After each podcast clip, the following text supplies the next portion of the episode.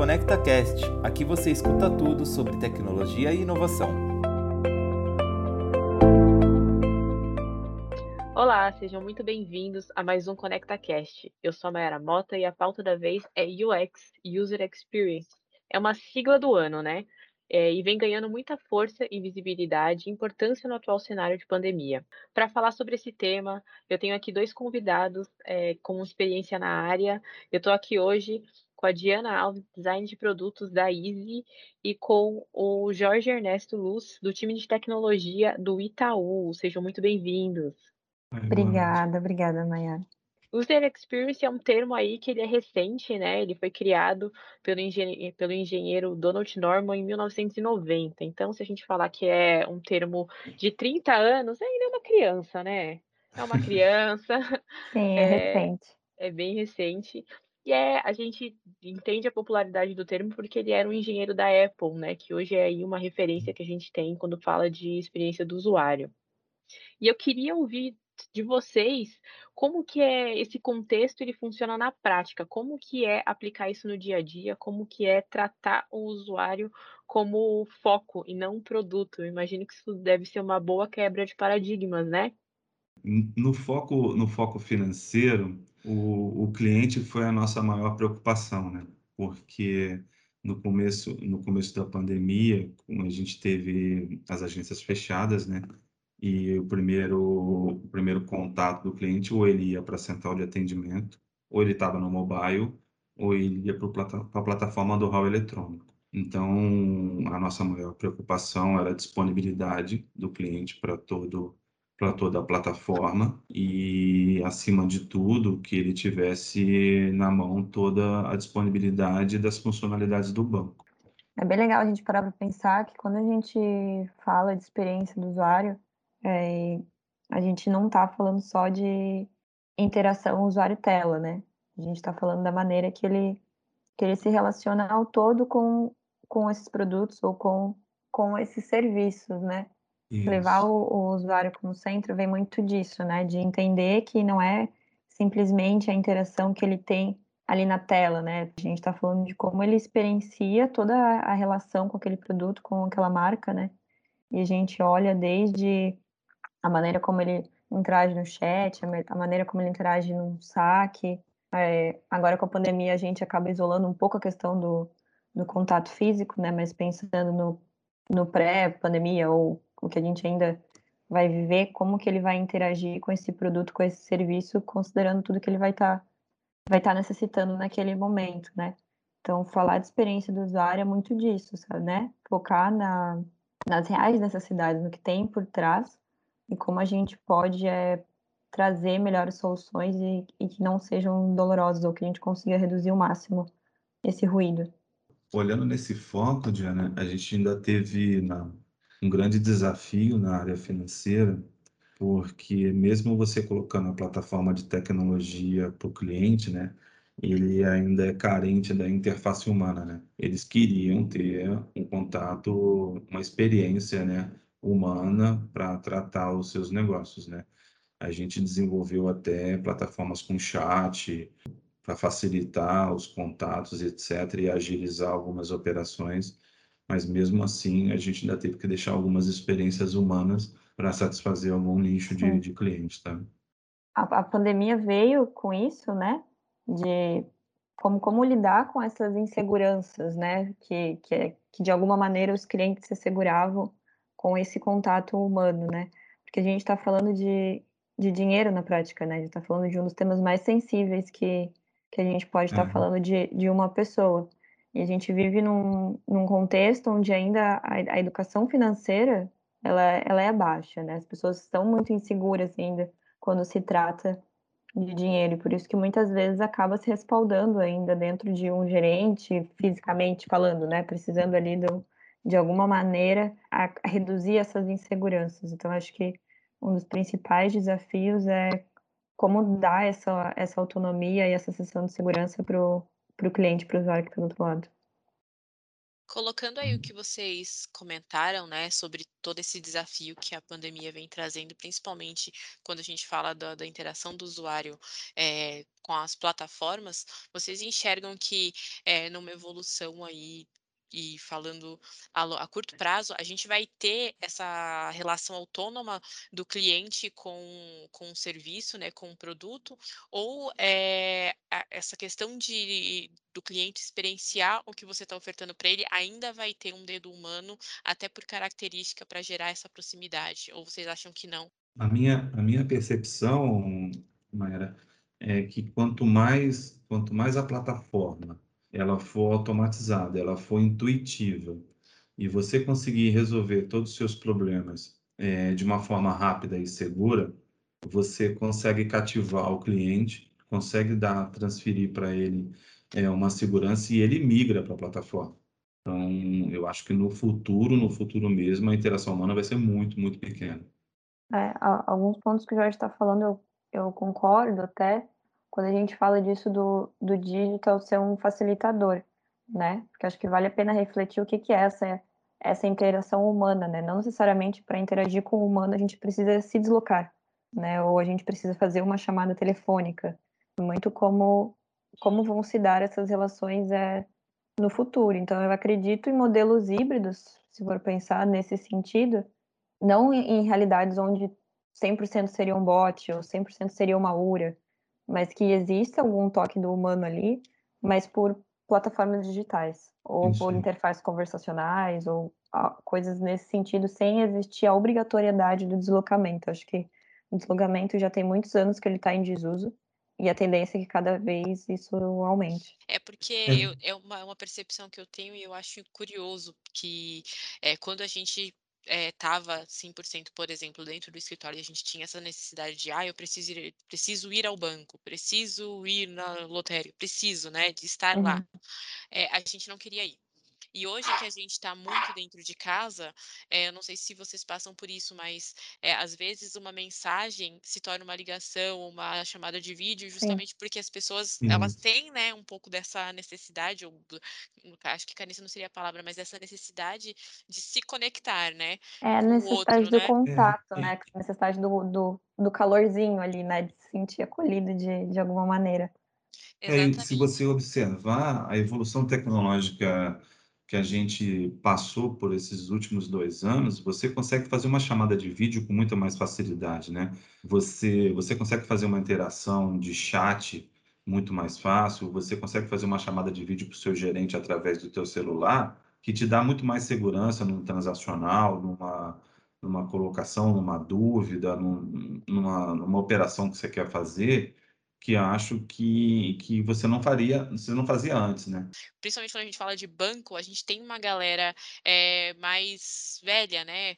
É, uhum. que, que usa, que consome o banco e que ainda tem aquela coisa de todo dia 10 precisa ir ao banco. Preciso falar com o gerente para tratar de determinado assunto, né? Qual que é o desafio, né? O tamanho desse desafio em relação à experiência do usuário, conseguir prender esse cara e dar confiança para ele para colocar ele para fazer também essa migração é, para o universo digital. Esse ponto que, que a Maia levantou sobre os diferentes perfis, né? Volta um pouquinho no que eu disse antes, o desafio da, de olhar para a experiência do usuário, de, de estudar isso, de entregar serviços que tenham isso como valor, assim, é, é, realmente esse entendimento de diferentes perfis, né? Como que a gente pode entender o modelo mental de cada uma dessas pessoas, né? Qual é o modelo mental do jovem? Qual é o modelo mental é, das pessoas mais velhas, ou das pessoas que estão com um pouco mais de poder aquisitivo, ou quando a gente fala de desbancarizados, quais são os principais desafios de cada um deles? Então, eu acho que uma vez a gente entendendo isso e indo muito para esse ponto de trazer segurança, é, trazer autonomia, mostrar para eles que os serviços são seguros, são confiáveis, que eles vão entender o que está sendo falado, que acho que é, essa é uma, é uma grande virada, né? O, o jovem, por já ter crescido no contexto tecnológico e estar tá utilizando diversas plataformas, etc., ele se criou num contexto onde procurar conteúdo é algo muito natural. Se ele não compreendeu, ele vai de alguma maneira ir atrás disso. Diferente um pouco de alguns grupos de pessoas com um pouco mais de idade, que precisa meio que do aval, sabe? Precisa de alguém que tem anos de estrada sobre aquele tema dizer que aquilo está correto ou não. Então, é muito sobre trabalhar com, com essa insegurança, vamos dizer assim, né? transformar esse sentimento. E aí, falando, né, trazendo isso ainda mais para dentro do mercado financeiro, a gente tem ótimos exemplos aí com as fintechs, né, que são as grandes defensoras, né, da percepção do usuário, é, principalmente considerando que elas nascem de algum problema ou, né, experienciado é, por algum founder ou alguma, alguma experiência próxima, né? As fintechs, elas nascem da natureza delas resolver um problema. Vocês acham, vocês acreditam que essa busca, ela, ela é uma esteira, né? A gente sabe que é, falar da experiência do usuário não é plug and play, né? É uma esteira e tem aí um caminho, né? Uma jornada a ser percorrida. É, essa jornada, ela realmente resulta em número? Eu acredito que sim. Isso impacta nos indicadores, isso traz resultados, isso é, traz receita para a empresa, que muitas vezes é, é uma preocupação eu defendo muito, assim, que olhar de, de, uma maneira que se olhava até alguns anos atrás, sem colocar o usuário no foco, é, a gente sustenta muito em relações de poder. E aí, falando de dinheiro, a gente está falando sobre necessidades, né? De a gente precisa utilizar um banco, a gente precisa, assim como saúde, a gente em algum momento a gente vai ter que se deparar com esse, esse produto e esse serviço. Mas olhando para a experiência do usuário, que é esse movimento que vem acontecendo tem alguns anos, a gente eleva o, o fator competição porque a gente começa a trazer serviços diferentes, serviços mais fáceis, mais ágeis, mais seguros, e começa a dar autonomia para o usuário, né? Ele pode começar a decidir onde ele quer operar, onde ele quer deixar de fazer ou fazer algo. Então, a gente inverte o, o fator de decisão. E aí, então, é, é claro, né? A, a, partir do momento que você coloca para a mão do usuário, você dá poder para ele, é, você mostra para ele as possibilidades, ele acaba exigindo cada vez mais, né? Então é uma escalada. É, é, a, é a melhor coisa que pode acontecer, né? Você, é você dar o poder para o usuário para ele escolher o que é melhor para ele. Né? E para o mercado é a melhor coisa, né? Porque você movimenta os outros para ter a melhor qualidade que alguém está fornecendo. Então, se alguém fornece algo que é diferente, de melhor qualidade, com, com agilidade melhor, com condições melhores, você modifica os outros. E a, e a competição, assim, às vezes gera coisas incríveis, né? É, porque é realmente, assim, o que algum, o que algum tempo era visto como algo difícil, penoso, é, ou algo impossível de ser desenvolvido, com isso se torna imprescindível, precisa fazer. E quem não, quem não conseguir olhar para isso acaba que vai ficando para trás, né? É, é justamente esse movimento que as fintechs reforçam, né? É, e, por, e por incrível que pareça, surgiu dentro de uma faixa em que todo mundo achava que não funcionava, né? Então, a faixa jovem, que o pessoal achava que não tinha poder financeiro, que não podia ter poder de compra, que não podia não tinha poder de movimentação, que foi aonde começou a acontecer, né? Então, então acho que é aí que que está o, o, pulo, né? É você onde onde o cara tem pouco, ele não pode se movimentar, né? E acho que é por aí que começa a movimentar a cabeça de todo mundo é porque acaba levando a possibilidade para todo mundo, né? E aí Exatamente. é aquela questão de uma troca boa de status. Você tem aquele cliente porque você oferece o melhor serviço. E o Com cliente tem o certeza. melhor serviço porque ele tem várias escolhas e tem todo mundo fornecendo vários serviços diferentes, né? É, e uma certeza. característica muito grande do jovem é que ele quer experiência, ele não quer só o serviço que você está oferecendo, ele quer ter uma experiência diferente com o que você está oferecendo E, e, vo- e você precisa se modificar para atender esse tipo de experiência, certo?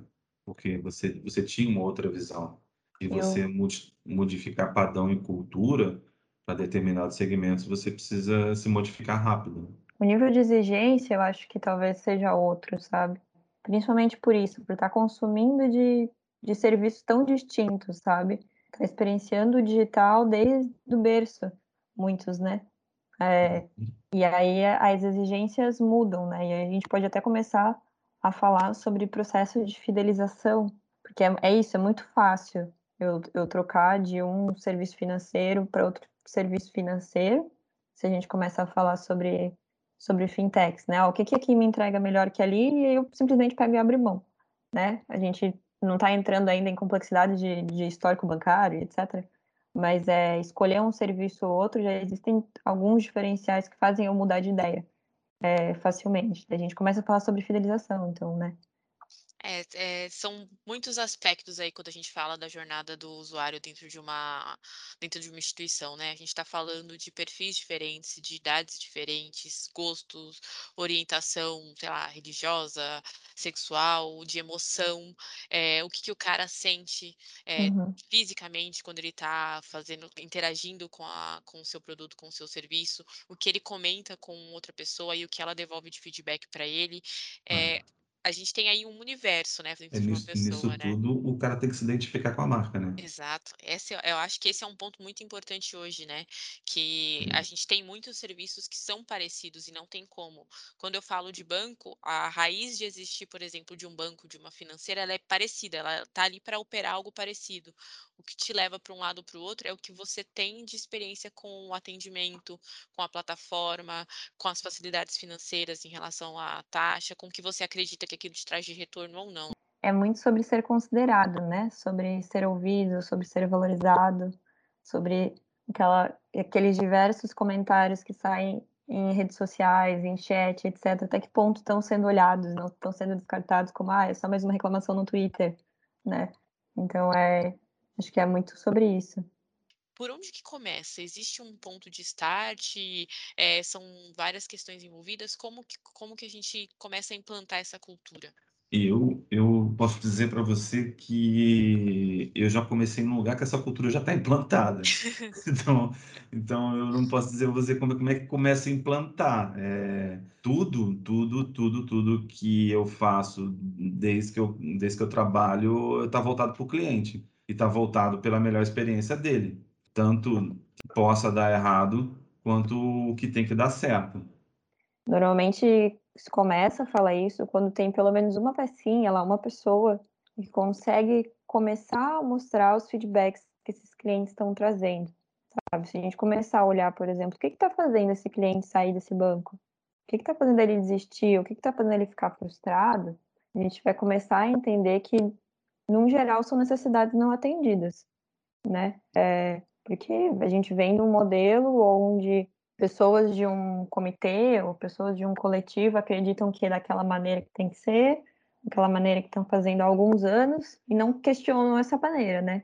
E aí a gente desencadeia em diversos produtos, serviços, etc., né, do, do, mercado que a gente até hoje a gente sabe que às vezes não funcionam da maneira que a gente gostaria e não entregam o que realmente o cliente, o usuário final gostaria. Então, invertendo esse jogo, né, começando a trazer, olha, os clientes estão reclamando sobre isso, eles estão parando nesse momento da jornada, é, eles estão insatisfeitos a respeito disso.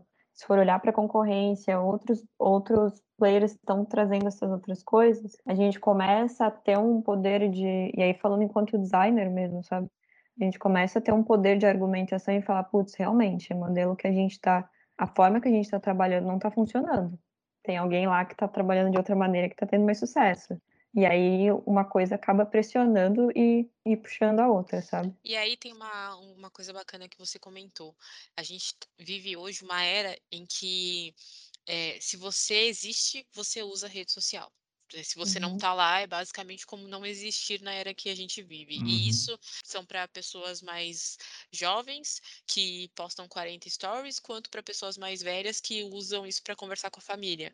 É, como que a tecnologia, né, ela auxilia e como controlar essa disseminação de opiniões, né, numa era completamente digital como a que a gente está vivendo, né?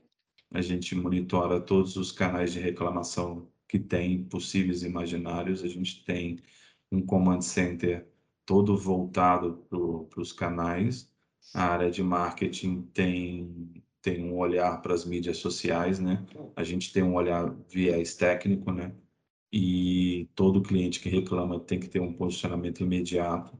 E esse cliente que reclama vem para o canal nosso técnico e a gente tem que dar uma resposta imediata porque que ele não acessou. E isso a gente desce ao último nível para explicar desde o, o acesso do telefone, da operadora, do canal que ele ocupou, se o problema foi de conexão de herb, de, de qualquer tipo que foi. E a gente precisa dar um posicionamento para o cliente e, e ver o, o que, que a gente pode fazer para que ele tenha um acesso feliz e, e a gente não decepcione ele o que, que deu errado. E quando isso chega na mídia social, é crise. Eu imagino. É, o, o poder das redes sociais, né? De, independente de, de qual, assim, né? De coisas que antes morriam num saque, num protocolo, né? Agora, agora não, né? Tem um bom tempo já. É, os clientes colocam em, em, qualquer rede social, trazendo reclamação, assim como muitas vezes trazem também diversos comentários positivos, Elogios, caso né? é algo que eles gostem, mas para reclamação é, é insano, realmente. Acho que os times de marketing, os times de atendimento, são os times que ficam o tempo todo completamente ligados. É realmente esse conceito de, de 24 horas, é, monitorando isso. E não só sobre reclamações, sabe? Essa questão de monitoramento de redes sociais, a gente tem uma preocupação é, grande com cada nova funcionalidade que a gente lança. Né? Dependendo da, da criticidade ou do problema que está sendo tratado, é, ficar mais ou menos atento sobre, sobre a repercussão que vai ter aquilo, né? Então, putz, uhum. subimos algo, a gente precisa ficar atento, precisa avisar a central, precisamos monitorar a rede social para ver o que, que os clientes estão fazendo, o que, que eles estão falando, entenderam ou não entenderam. É, então, é mais ou menos por aí. É, Mas é uma loucura. E pegando um gancho no que você está falando, hoje a gente não faz juízo de valor se o problema é nosso ou do cliente, tá? A gente, a gente atua no problema até chegar à causa definitiva e posicionar o cliente. Se o problema, o problema foi no aparelho dele, ou se o problema é franquia do telefone celular dele ou qualquer outra coisa, é, a, gente, a gente dá retorno. A gente, a gente posiciona, o cliente jamais ficará sem um posicionamento do, do que, que acontece. E a gente considera, quando o cliente chega no saque, é que alguma coisa nossa de retorno deu errado. Que o que a gente menos quer é que algum problema do cliente chegue no saque. É, eu, eu parto da premissa que, mesmo quando há algum tipo de dificuldade que o cliente, que o usuário possa ter, o problema também é nosso, sabe? Nem que uhum. seja um problema, um, um problema de educação, não educamos é, da maneira, da melhor maneira, não ensinamos o que realmente deveríamos ter ensinado, mas sempre de alguma maneira aquilo é algo que a gente precisa pensar em como sanar. E aí a gente enxerga uma ponte bacana, né? Que acaba que o UX é uma ponte, uma estrada entre a galera do marketing e a galera da tecnologia, né? É uma união, não tem como. É. Precisa trabalhar junto, né? Precisa construir junto, né? É, eu vejo esse, esse movimento bem forte é, quando a gente fala de, de produto digital, de maneira mais generalizada, assim, sabe? A empresa toda bebendo essa necessidade e, e cobrando essa necessidade de estar tá entregando para o usuário o melhor produto, o melhor, o melhor serviço, né? Então, não, quase que não existe muito essa essa distinção de da onde que vai, vão vir esses problemas, né? Às vezes vem da área de marketing, às vezes vem da área de produtos, às vezes vem é, do pessoal de engenharia que identificou, mas todo mundo acaba trabalhando para entregar é, a melhor experiência.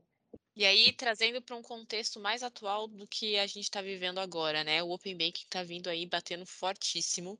É, vocês acreditam que a experiência do usuário ela vai ser definitiva para reter o cara, né?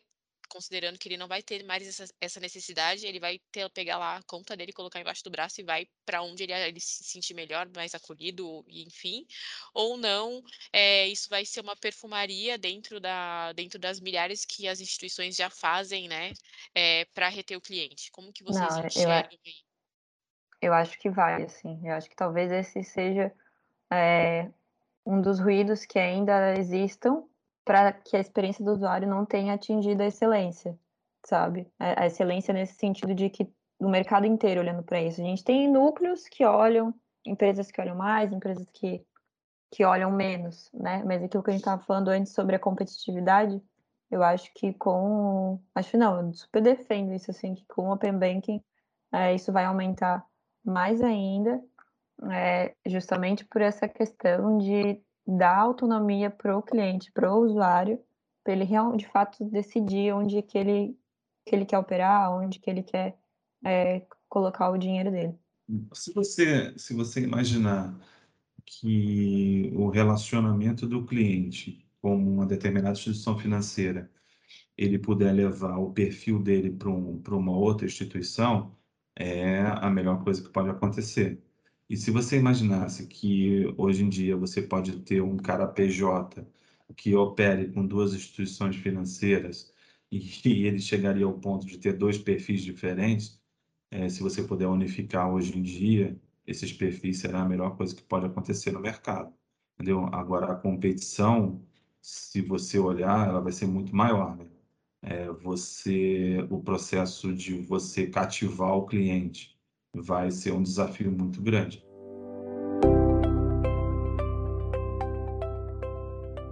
agora é hora da gente projetar, né? A gente tem aqui um quadro chamado Cápsula do Tempo, em que a gente pega a pauta que a gente está tratando e leva ela para 2050. Né? Então, é, se a gente parar, ó, 2050 tá num piscar, hein? Não tem tanto tempo assim, não. Então, como que vocês veem a que patamar a gente vai elevar a experiência do usuário em, mil, em 2050 e como que a tecnologia vai contribuir com isso? Eu vou te dizer uma experiência que eu tive. Eu fiz uma viagem para a China e me surpreendi muito na China que não tem cartão de crédito. Você não vê chinês usando cartão de crédito. Toda transação, toda transação financeira que eu vi o chinês fazer, ele faz com o telefone celular. Ele digita o valor, o, o sistema libera um QR Code, ele conecta o QR Code no terminal do caixa do lado lá, faz a transação financeira, telefone celular no bolso e vida que segue. Eu acho que a gente vai partir para esse segmento. Eu acho que a nossa plataforma financeira vai partir para o telefone celular. É, a gente vai ter uma plataforma 5G brevemente, acredito que até 2026 todas as nossas interfaces de IoT estarão atreladas a telefone celular.